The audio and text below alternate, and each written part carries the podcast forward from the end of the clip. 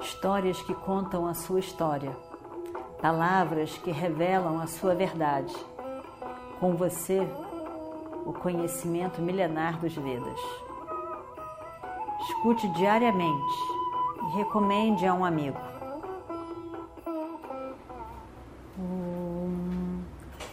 Vakratunda Mahakaya Suryakoti Samaprabha Nirvignam Kurume Sarvakaryeshu Sarvada. Então, estamos continuando a nossa história do Mahabharata.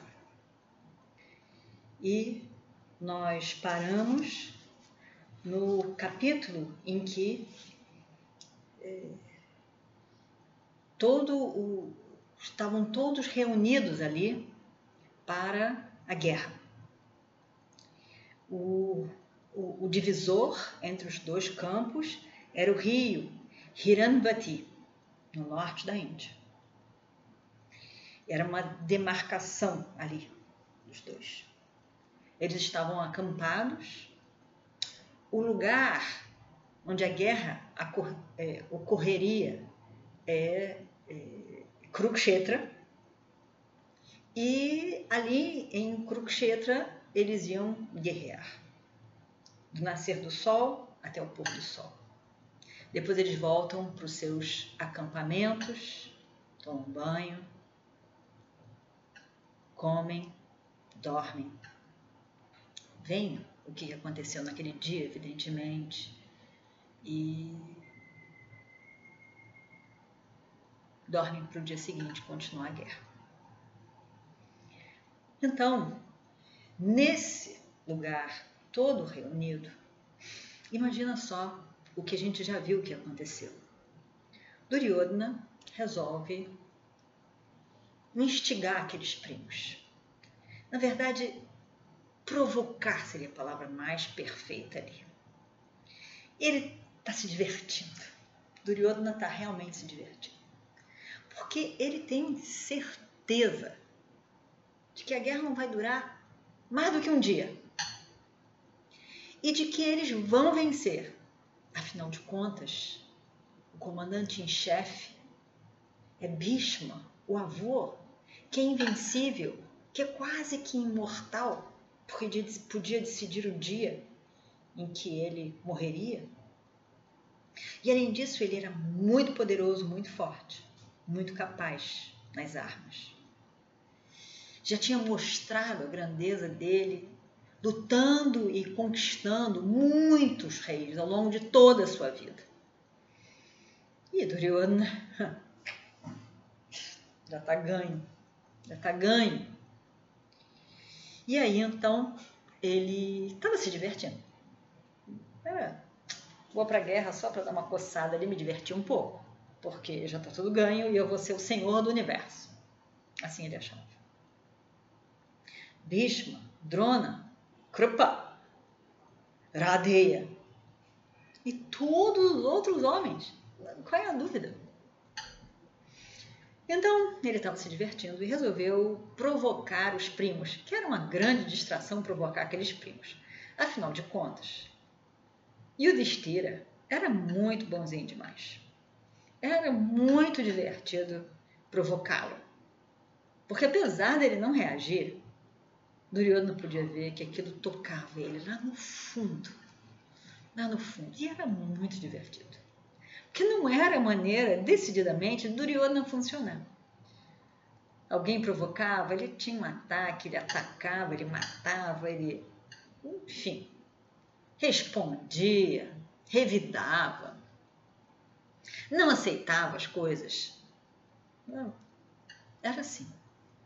E o Destira era tão bonzinho. Chegava a ser divertido. Uma pessoa ser assim, tão ingênua, tão bobinha. E ele se divertia. E porque Yudhishthira era assim, os outros irmãos não podiam fazer nada. Nem Draupadi, que ele sabia muito bem que às vezes ela ficava bem irada, como no dia do campo de batalha. Porém, o que ela podia fazer? Se o marido não permitia. Era uma diversão só. Então, ele resolve mandar o Luca. O Luca era o primo de parte de mãe dele, filho do irmão da mãe dele. E o irmão da mãe dele é o nosso velho conhecido Chacuni. Chacuni tem esse filho, o Luca. E ele então chama o Luca, vem cá. Eu queria que você fosse lá no, no acampamento dos de Yudhishthira, de todos eles. Tenha certeza que estão todos ali reunidos, os cinco irmãos, Krishna e também os outros reis ali que estão do lado deles. Todo mundo deve escutar. E aí então eu quero que você diga isso.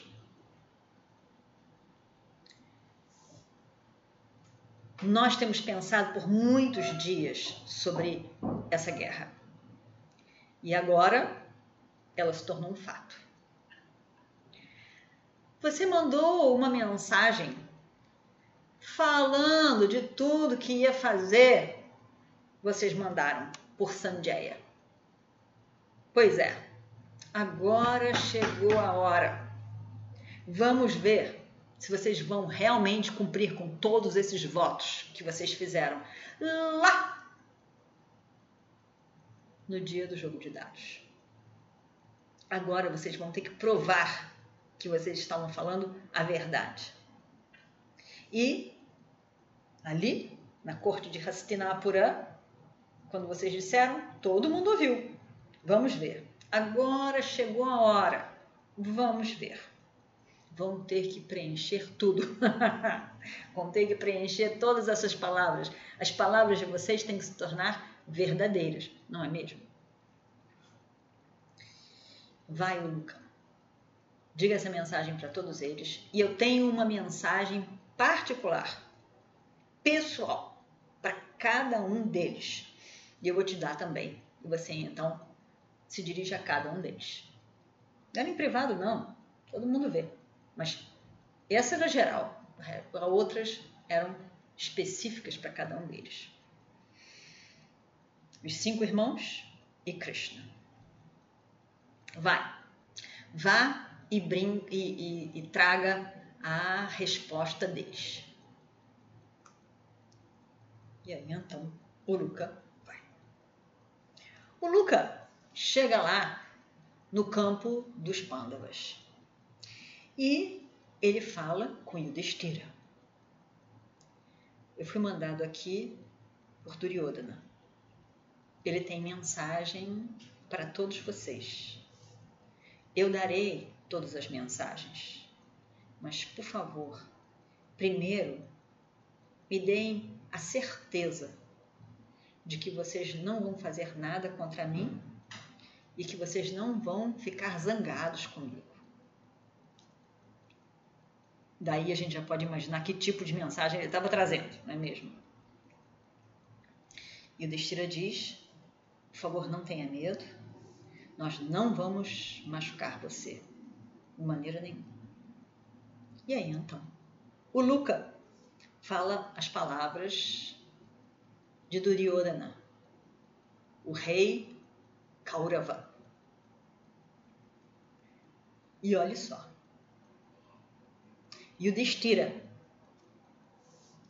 Você você foi um escravo para nós devido ao jogo de dados. Nós puxamos a sua esposa pelos cabelos para a corte.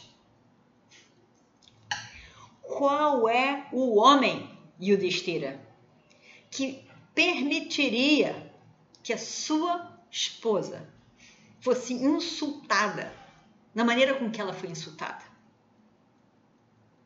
Você você não é forte, corajoso o suficiente para nos enfrentar.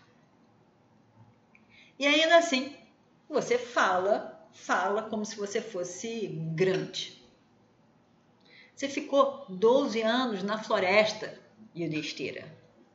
Em um ano, você ficou no reino de Virata fazendo trabalhinhos secundários. para Virata. Lembre-se de tudo isso que tem acontecido até hoje. Lembre-se do estado em que Draupadi ficou naquele dia na corte. Joga fora essa hipocrisia e o destira. Você está com essas palavras todas que você usa, você está querendo esconder a sua fraqueza, a sua falta de coragem, o seu medo, numa roupa de Dharma. Se lembre do passado e tente ser um homem. Lute conosco, realmente, como um verdadeiro kshatriya. Bhima, você jurou que você ia beber o sangue do meu irmão, do Shasana. Hum. Beba se você puder. Você é muito bom na cozinha. Mas lembre-se: segurar, segurar uma colher de pau não é a mesma coisa que segurar um gadá. Duas coisas completamente diferentes. Bima. Eu talvez você seja muito bem, muito bom cortando carne, mas você não vai, você não vai conseguir cortar o meu irmão.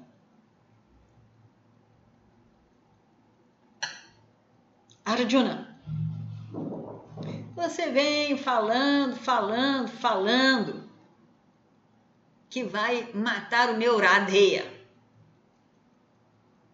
Quero ver, quero ver. Você nem ao menos é um homem, Arjuna. Você passou o último ano, o último ano do exílio, o último ano no palácio de Virata, dançando, cantando. Você não é um homem. Como que você pode pensar em matar o meu Radeya? Nakuli Sahadeva. Lindos gênios, queridinhos da mamãe. Vocês estão muito bons para fazer o que vocês fizeram no último ano na corte de Virata. Vocês não podem fazer nada além de cuidar de vacas e cavalos. Isso já é bom demais para vocês. Vocês juraram matar o meu tio e o filho dele. me faz rir. Só de pensar nisso me faz rir. E o Destira, não fique pensando pouca coisa, nem de mim, nem do meu exército. Vocês todos serão mortos. Prepare o espírito de vocês para você encontrar o Criador. E Krishna, não pense você que eu estou muito encantado com o truque que você fez no último dia que você foi ao nosso palácio. Eu não gostei nadinha daquilo. Você falou palavras de muita coragem naquele dia. Vou fazer, vai acontecer. Os pândavas vão fazer, vão acontecer. Você disse que com a ajuda de Bhima e Arjuna, você ia destruir todo todo o universo. Vamos ver você tentar destruir o universo. Krishna, você está muito enganado. Aqui não é Vrindavana, que você tem todas as golpes atrás de você, dizendo quanto maravilhoso você é, ganhando o coração das golpes. Você pensa que é assim? Você pensa que nós somos alguma coisa de golpe e não queremos saber da sua dança? Hum. Nós somos homens. Nós somos homens e não estamos nada, nada, nada encantados com toda a fama que você possa ter em Vrindavana. Olha, a fama pode ir para muitos lados, para os quatro lados do mundo, mas você não nos engana. Eu quero ver é ali, no campo de batalha, em que você falou tanto que nós todos vamos morrer e vamos ver o que acontece no próximo capítulo. Om Shri Guru Bhyo Namaha Harihi Om Histórias que contam a sua história, palavras que revelam a sua verdade. Com você, o conhecimento milenar dos Vedas. Escute diariamente recomende a um amigo.